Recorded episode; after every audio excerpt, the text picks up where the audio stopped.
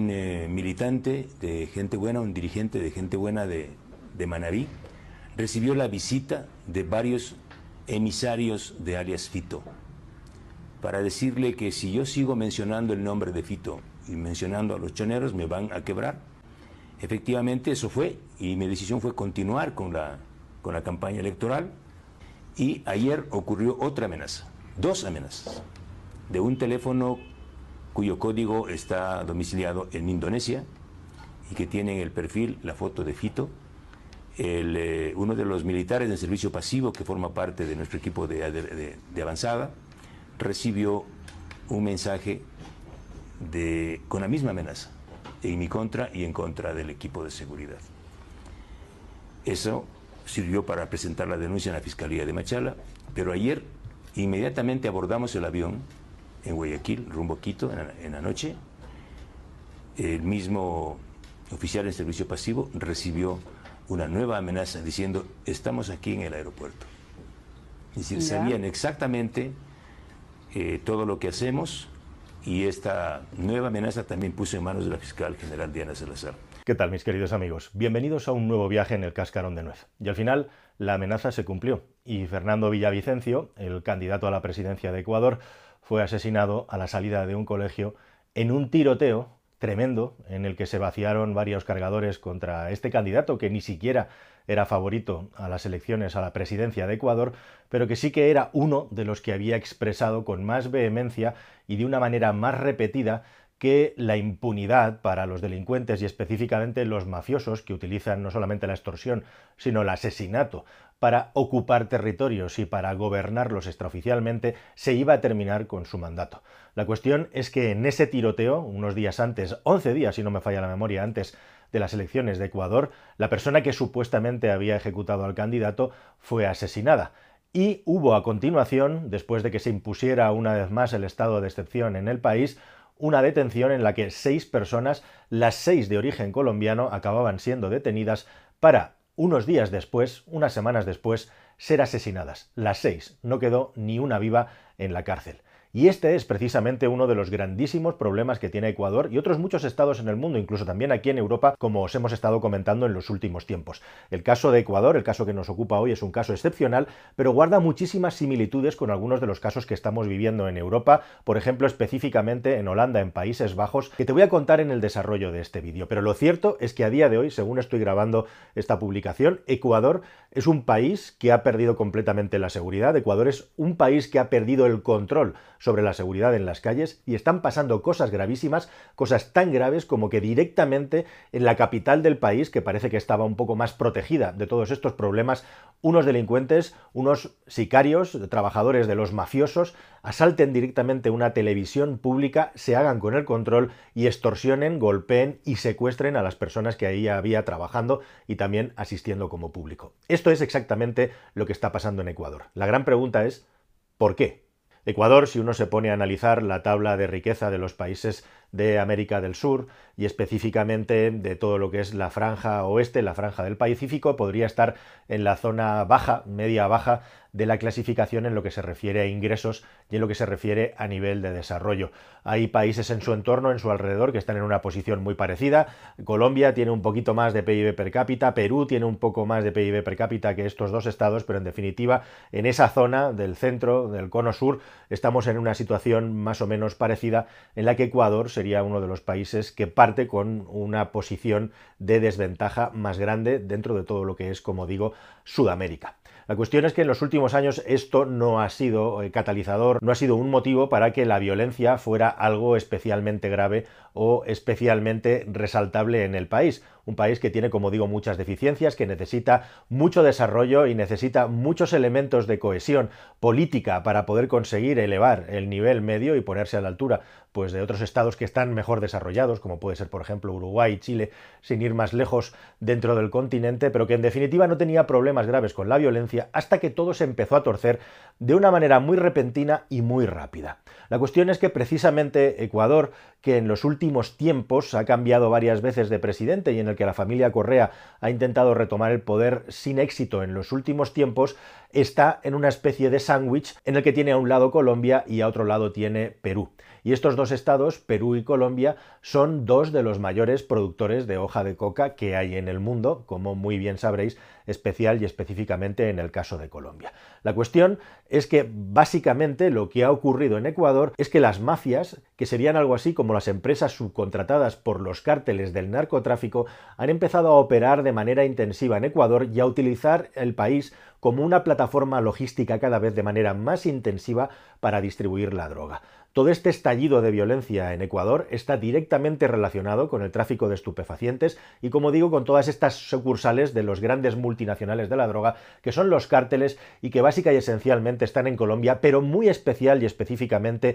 en México. Y si hay que señalar a uno directamente, desde luego sería el cártel de Sinaloa, el más importante y el que más actividad genera delictiva dentro del estado de Perú. No en vano, como digo, las zonas costeras de Perú son las que más han sufrido la violencia que tradicionalmente los políticos del país han defendido que era una violencia entre delincuentes, algo parecido a lo que ocurre en Suecia, es decir, que se mataban entre ellos, que eran ajustes de cuentas o peleas por el control de los negocios ilícitos y que esto no afectaba especialmente a la población local. La cuestión es que con esta filosofía de no entrar a fondo con el problema, de no intentar frenarlo en seco, de cortarlo en seco, lo que ha acabado pasando es que se les ha ido de las manos y la violencia se ha ido extendiendo por todo el país, aunque como digo, especial y específicamente centralizada en las zonas costeras. Y os voy a poner un ejemplo muy claro, que es la ciudad de Manta, que es una plataforma donde hay puerto y donde directamente, aparte del candidato Villavicencio, su último alcalde fue igualmente asesinado. Todo esto por la lucha, como digo, por el control, porque hay personas honestas, hay personas que no se someten al control ni tampoco a los sobornos de los delincuentes. Y hay un segundo punto, un segundo aspecto en el que Ecuador está clarísimamente fallando en toda esta escalada de la violencia. Puedes ver en la gráfica que esto es una cosa muy seria, porque en el año 22, veremos ahora cuando se recopilen los datos del 23, se pasaron de las 5.000 muertes violentas en el país, esto es algo así como más de 50 fallecidos por cada 100.000 habitantes de manera violenta, lo cual convierte al país directamente en uno de los estados más violentos del planeta Tierra, desgraciadamente. Y como digo, todo esto en poquísimo tiempo. Y todo porque las mafias, como digo, se han hecho con el poder de las calles, están sembrando el terror en las calles sin que el poder político y el poder judicial pueda o tenga las herramientas suficientes para detenerlo. Hay que subrayar, hay que resaltar una característica muy típica de cómo funcionan estos narcoestados o estados en los que las mafias tienen un control tremendo un poder tremendo respecto al contrapeso del poder político legítimamente elegido en las urnas que tiene cualquier estado, que es el asunto de cómo se gestiona todo esto desde las cárceles. Las cárceles es el lugar donde el problema tendría que liquidarse, donde el problema tendría que desaparecer. Y sin embargo, las cárceles son justamente el lugar donde el problema se enquista y se amplifica, porque al final la cárcel, que tendría que ser un lugar de reeducación, reinserción y de eliminación de la delincuencia, se acaba convirtiendo en una especie de búnker donde los cabecillas de los delincuentes pueden operar a sus anchas y sin ningún tipo de peligro de ser atacados por otras mafias, más que los problemas que hay dentro de la cárcel, para perpetuar el problema y no solamente amplificarlo. No en vano, los mayores alijos de droga, los mayores arsenales de armas que se han localizado y se han aprehendido en el país, se encuentran dentro de las cárceles, algo que suena surrealista desde este lado del charco, puesto que precisamente la cárcel tendría que ser un lugar para todo lo contrario. Sin embargo, en estas cárceles, tanto los sicarios como los cabecillas de estas mafias, como digo, se rearman, se reorganizan, extorsionan, convierten la cárcel en una especie de mini ciudad en la que impera su ley, mientras los que tienen, lógicamente, el derecho a usar la violencia legítima, los funcionarios de las prisiones y los policías, se ven totalmente sobrepasados por la cantidad, la calidad y la violencia de este tipo de organizaciones que acaban controlando los presidios. Y ese es precisamente en el punto en el que se encuentra ahora mismo Ecuador, y ese es precisamente el grave problema que hace que no solamente este asunto no se esté resolviendo, sino que se esté enquistando y llevando al país a un límite extremo en el que, como digo, lo que hace el poder político, el poder ejecutivo, básicamente es declarar el estado de excepción. Con la declaración del estado de excepción, lo que se puede es liquidar ciertos derechos individuales que se tiene en un estado normal, como pueden ser, por ejemplo, el derecho a la reunión en la calle, que puede estar eliminado, e igualmente también derechos como el derecho a la no invasión de tu privacidad, a la no invasión de tu morada por parte de las fuerzas y cuerpos de seguridad del Estado, e igualmente también del ejército. Esos derechos en los últimos años, prácticamente la mitad del año, han estado liquidados por parte del estado de excepción declarado en Ecuador precisamente para intentar que la policía y especialmente el ejército acabara liquidando estas bandas, acabara deteniendo a los responsables y metiéndolos en la cárcel. Sin embargo, estas medidas de eliminación parcial de los derechos individuales no han servido para absolutamente nada porque el poder político del país de momento no ha sido capaz de frenar de una manera tajante, de una manera exhaustiva, la raíz del problema de la violencia que hay en el Estado. Y es muy curioso y llamativo como una persona como Villavicencio, que decía que lo iba a hacer y para eso lo primero que iba a hacer era purgas dentro de la propia policía del país, acabara siendo asesinado unos días antes de que se hicieran las elecciones en un mensaje clarísimo a los candidatos de que si iban por ese camino iban a correr la misma suerte y cumplieron con su amenaza. Quiere esto decir igualmente que muy probablemente en Ecuador no se van a solucionar los graves problemas que tienen si no entra alguien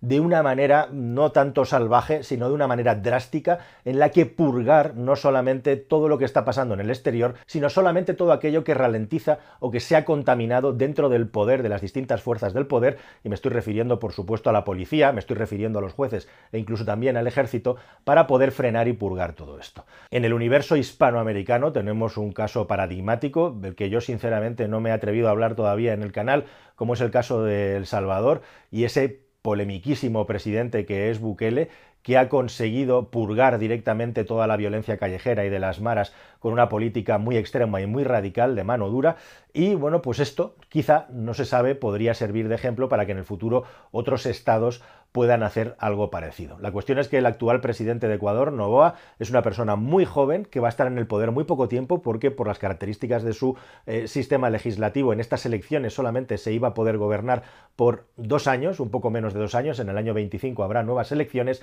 y eso hace también que aumente el nivel de incertidumbre y el nivel de caos en el país en el que actualmente está sumido. La situación no tiene marcha atrás y Novoa bien haría en empezar a hacer otras cosas aparte del estado de excepción, de declarar el estado de excepción, porque se ha demostrado que en los últimos años la declaración del estado de excepción no ha servido para nada en Ecuador. Mientras tanto, a día de hoy, Ecuador es un estado semifallido, Ecuador es un estado en el que no se puede garantizar la seguridad y Ecuador es un estado en el que las mafias, los delincuentes y los sicarios campan a sus anchas, sembrando el terror por allá por donde pasas y cometiendo toda clase de crímenes y atropellos sobre las personas que de una manera pacífica y voluntaria quieren salir adelante. ¿De qué manera van a resolver esta patata caliente? Los expertos dicen que es tan sencillo como dar el verdadero poder ejecutivo por la parte judicial a la fiscalía, a personas que estén capaces a limpiar realmente el país de todos estos problemas y a partir de ahí ir sembrando todo ese sistema de seguridad que en los primeros tiempos no va a poder ser de otra manera que no sea traumática, puesto que el estallido de violencia y el control del poder que la violencia está ejerciendo en Ecuador